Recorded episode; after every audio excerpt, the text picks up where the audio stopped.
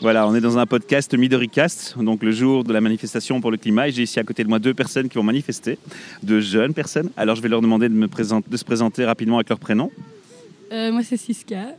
Bonjour, je m'appelle Guillaume. Ok, alors c'est votre première manifestation ou vous avez déjà participé à une manifestation? Euh, non, je participe régulièrement à des manifestations. Une habituée donc. Et toi? Ça, ça dépend, ça dépend un peu. Mais en général, oui. En général, c'est autour du climat ou c'est pour d'autres causes aussi? Ça peut être pour euh, plein de trucs différents. Et pourquoi être venu aujourd'hui? Euh, bah, parce que je pense que c'est quand même. euh, Enfin, le climat, c'est quand même le- la cause qui nous concerne tous. Enfin, on est tous ensemble sur cette terre et c'est un peu. Enfin, pour moi, c'est. Ça reste un peu la, la grande cause à, que tout le monde doit. Enfin, si tout le monde doit être présent, ça doit être pour ça, quoi. Donc, euh, voilà. Et toi, Saskia? Oui, pareillement. euh, c'est euh, c'est une cause qui nous touche tous. C'est une belle convergence des luttes. C'est une première où tout le monde est un peu d'accord sur le problème. D'accord, merci. Alors, euh, une question simple. En dehors de manifester, est-ce que chez toi, tu prends des actions quotidiennement pour l'environnement? Et si oui, lesquelles? Euh, J'essaye euh, de faire des petits gestes du quotidien, de trier les déchets, d'éteindre le robinet, tout ça, tout ça. On fait comme on peut, quoi.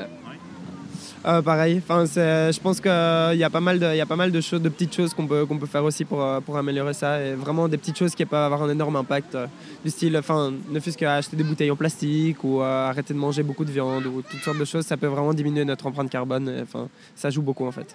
Vous avez un espoir sur le résultat de cette manifestation, concrètement?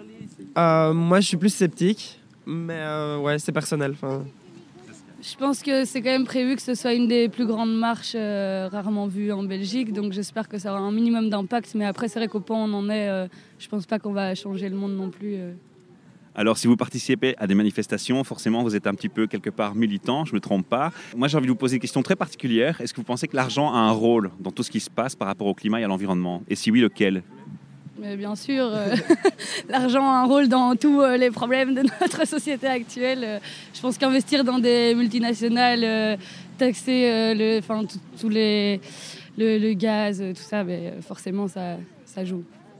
Ouais, pareil, je pense que vraiment le fait de le fait de, surtaxer aussi enfin certaines choses, genre l'essence, tout- toutes sortes de choses, ça, joue quand même un, un grand rôle et même par rapport au regard des gens, enfin j'ai l'impression que les, les gens n'ont pas du tout envie d'être taxés, mais parfois c'est, enfin pour l'instant c'est peut-être aussi un des moyens de nous forcer à, à faire quelque chose. genre, enfin.